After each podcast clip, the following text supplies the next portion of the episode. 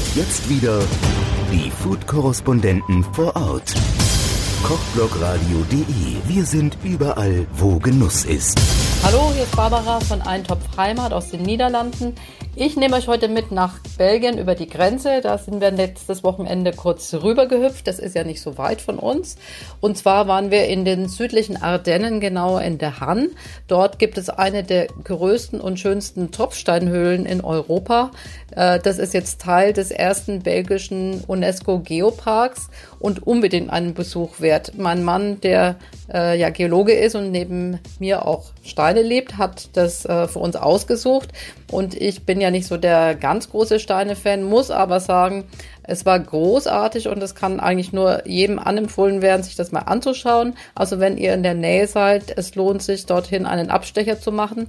Es gibt da zwei Besonderheiten in dieser Höhle oder um diese Höhle. Das eine ist äh, der Fluss Lesse, der dort fließt, der verschwindet plötzlich, wenn man mit diesem Bähnchen ähm, eben zu der Höhle fährt ähm, und am Fluss entlang fährt, dann ist er plötzlich weg und man entdeckt den dann quasi im Lauf der Begehung so nach zwei Dritteln wieder. Da taucht er nämlich in der Höhle plötzlich wieder auf, wie so ein Stinks und äh, fließt da so dunkel und blubbernd durch die Höhle durch, verschwindet dann auch wieder.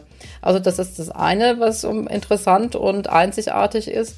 Das andere ist natürlich die Höhle selber. Die ist wirklich grandios, hat riesige Säle, die hoch und kuppelförmig sind, mit Tropfsteinen von meterlanger Größe, die sowohl als Stalaktit oder als auch Stalagmit wachsen, äh, teilweise in Vorhangform, teilweise als ganz dünne Säulen, die auch zusammengewachsen sind. Alles ist wunderschön beleuchtet, jetzt auch mit einer modernen LED-Beleuchtung.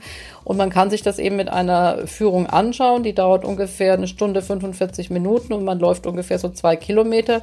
Ist auch für Kinder toll, vielleicht nicht für ganz kleine, aber für Abenteurer auf jeden Fall und ähm, ja, ist unbedingt einen Besuch wert. Also ich war begeistert und habe mein Urteil auch ein bisschen revidiert, was die Steine anbelangt. Ja, wenn man da ein bisschen Zeit hat noch, wie wir, dann kann man ein Stückchen weiterfahren nach La Roche-en-Ardennes. Das ist ein sehr nettes kleines Städtchen. Dort fließt die Urte. Das ist ein ja, relativ behäbiger Fluss.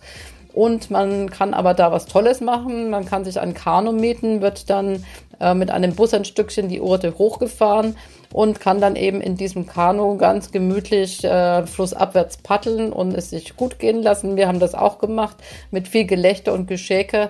In der einen oder anderen Anlandung und Umdrehung und Strandung ähm, haben wir die Steine umschifft ähm, und haben uns da ein, ähm, ja, nette anderthalb Stunden gemacht. Der Fluss ist nicht tief, also es ist auch nicht gefährlich und für auch Ungeübte auf jeden Fall zu machen.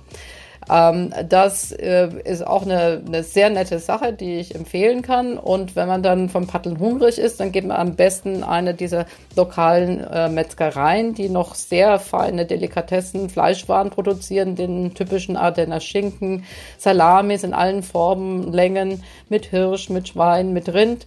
Ähm, sehr lecker, natürlich äh, vielleicht auch die zweimal frittierten äh, belgischen Fritten mal probieren oder eine belgische Waffel und wunderbare Törtchen. Also man geht da nicht hungrig weg. Ähm, ja, und äh, ja, ist auf jeden Fall eine nette, runde Sache. Wenn ihr in der Gegend seid oder mal Lust habt, nach Belgien zu fahren, dann ist das ganz sicher ein, ähm, eine Reise wert und ich kann euch das nur empfehlen. Das war's für heute. Das nächste Mal wieder mehr aus den Niederlanden. Lasst euch gut gehen. Barbara von Eintopf Heimat. Die Food-Korrespondenten vor Ort.